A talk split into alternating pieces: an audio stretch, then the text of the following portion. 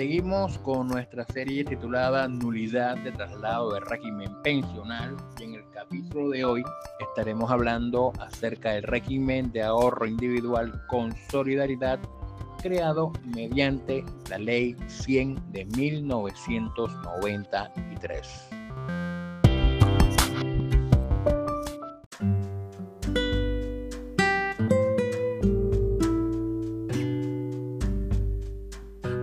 El nuevo régimen de ahorro individual con solidaridad, que es el que administra los fondos privados, corresponde a un método de financiación de pensiones sin precedentes y novedoso en Colombia antes de la tan criticada Ley 100 de 1993.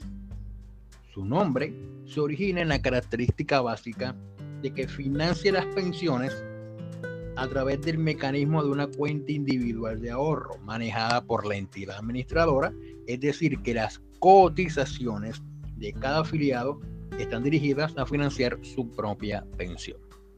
El régimen de ahorro individual con solidaridad centra su efectividad en la acumulación del capital pensional en la cuenta individual de cada afiliado, dejando de lado otros requisitos.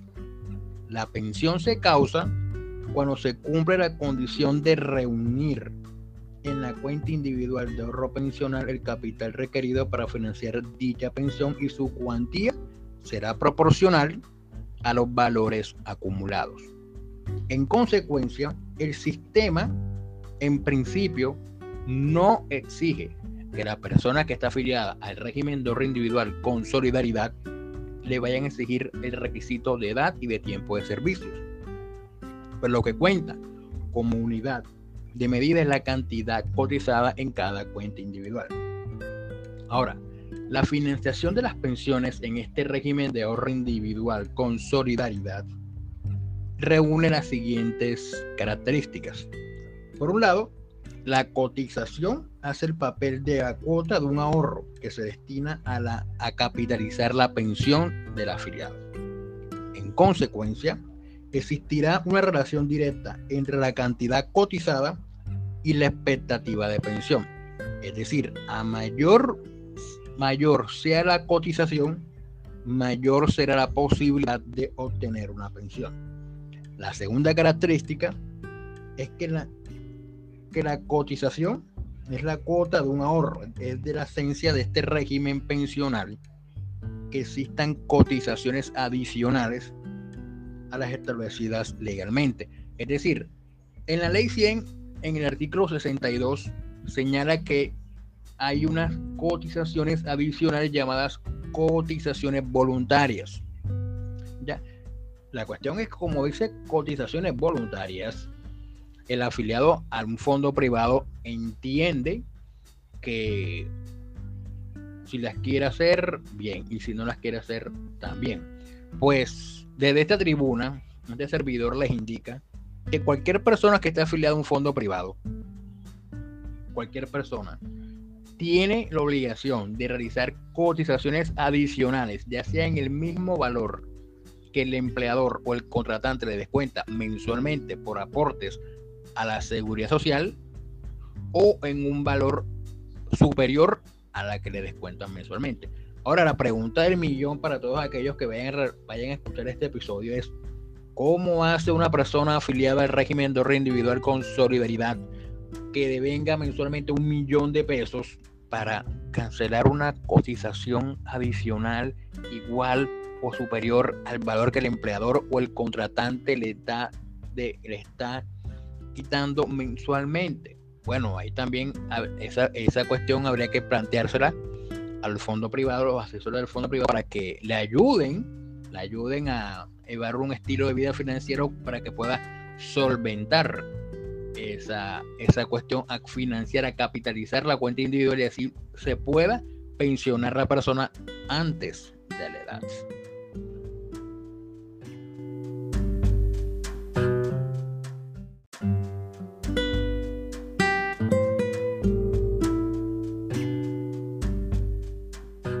La tercera característica del régimen de ahorro individual con solidaridad consiste en que este régimen administrado por los fondos de pensiones garantiza el beneficio, es decir, la pensión, únicamente con el cumplimiento de la condición de reunir en la cuenta individual el capital que financie la pensión. Y no es de la esencia exigir el requisito de edad y de tiempo de servicio. Cuarto, en caso de que la persona no llegue a alcanzar la pensión porque resulta insuficiente lo que tiene ahorrado en su cuenta pensional, el sistema contiene mecanismos para devolver los saldos, toda vez que el capital pensional figura a nombre del afiliado. Quinto, en este sistema pensional es esencial que los aportes o las cotizaciones no vayan a un fondo común como sucede con el régimen de prima media con prestación definida que es administrado por Colpensiones, sino que estén depositados las cotizaciones en una cuenta pensional.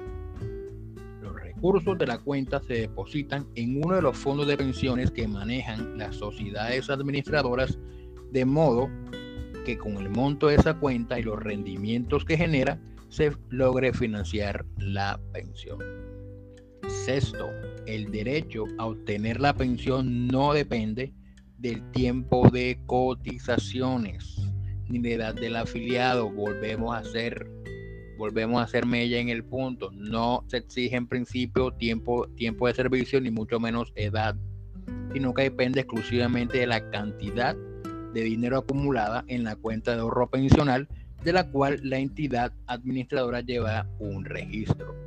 Séptimo, cuando se calcula cuando se calcula que el saldo de la cuenta pensional ya financia la respectiva pensión del afiliado, este puede llegar a pensionarse y la cuantía de la pensión dependerá de la modalidad del que el afiliado elija. Puede elegir entre un mecanismo pensional de retiro periódico a su cuenta, que se llama retiro programado, o una modalidad de traslado del capital pensional a una entidad aseguradora que promete una renta vitalicia a cambio de ese capital pensional, que es la renta vitalicia inmediata. O finalmente, una combinación de las dos anteriores, que es lo que conoce la ley como retiro programado con renta vitalicia diferida. Y por último, una de las últimas características es que aunque tampoco es una característica esencial del régimen de ahorro individual con solidaridad, la entidad administradora es una entidad privada del sector financiero que ofrece, este servicio dentro de las nuevas concepciones de la seguridad social. Por eso, ustedes escuchan en las, en las noticias que algunos fondos de pensión, los privados, invierten capital en diversas obras públicas.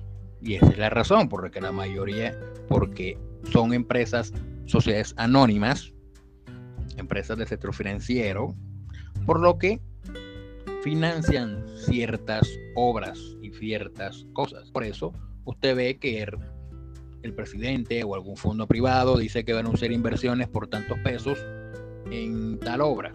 Pero es por eso, porque es una entidad privada del sector financiero, ya que dentro de sus dentro de su concesión ofrece el servicio de la seguridad social, pero no deja de ser una empresa privada que ofrezca como principal misión o como sujeto social que sea una empresa del sector financiero y todo lo que tenga que ver con el sector financiero lo va a apoyar.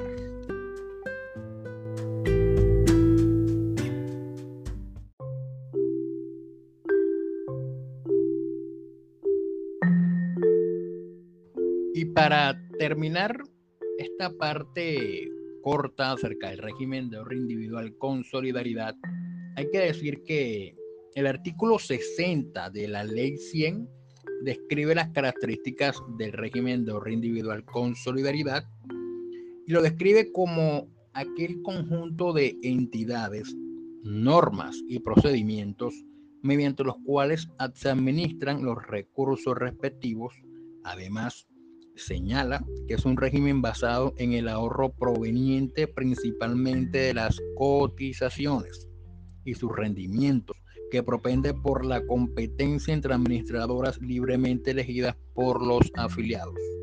Ahora, la citada norma, que yo me equivoqué, no es el artículo 60, sino el artículo 59. La citada norma, con las adiciones que se le introdujeron en la ley 1328 del 2009, señala que en este régimen las administradoras ofrecen distintos fondos de pensiones para que los afiliados, conforme a sus edades y perfiles de riesgo, elijan el que más le convenga. De esta forma, se promueve una gestión de los recursos por parte de la administradora, procurando el mejor retorno posible de los mismos. Ahora, pasando al artículo 60 de la Ley 100 de 1993 que habla sobre las características del régimen de ahorro individual, esta destaca las siguientes. Por un lado, lo que venimos diciendo a través de este, de este capítulo, que la cuantía de las pensiones depende principalmente de los aportes y los rendimientos financieros. Dos, que una parte de la cotización va a la cuenta pensional u otra parte se destina a seguros, asesorías y administración. Tres, que hay libertad de escogencia y traslado de administradoras. Cuarto, el conjunto de cuentas de ahorro pensional forma un patrimonio autónomo llamado fondos de pensiones, independiente de la entidad que lo administra. Quinto, las administradoras están obligadas a garantizar una rentabilidad mínima legal del fondo que administran. Rentabilidad mínima. Sexto, el Estado garantiza los ahorros y el pago de las pensiones cuando las entidades incumplan sus obligaciones mediante dos mecanismos. Uno, revirtiendo contra el patrimonio de las administradoras y dos, aplicando sanciones legales. Sexto, cuando hay traslado, o séptimo, cuando hay traslado del régimen de prima media al de ahorro individual, hay lugar al reconocimiento de bonos pensionales y cálculos actuariales octavo o séptimo, no, ya, ya no perdí el, el número, dice el Estado aporta recursos para el pago de pensiones mínimas como mecanismo de solidaridad. Y por último, los afiliados pueden escoger y trasladarse libremente entre las distintas entidades administradoras. También están facultados los afiliados para trasladarse entre los diferentes fondos de pensiones que ya gestionan sin perjuicio de las reglas de asignación del fondo que establezcan la reglamentación. Y el control de vigilancia de las entidades administradoras de fondos de pensiones que hacen parte del régimen de ahorro individual con solidaridad le corresponde a la superintendencia financiera.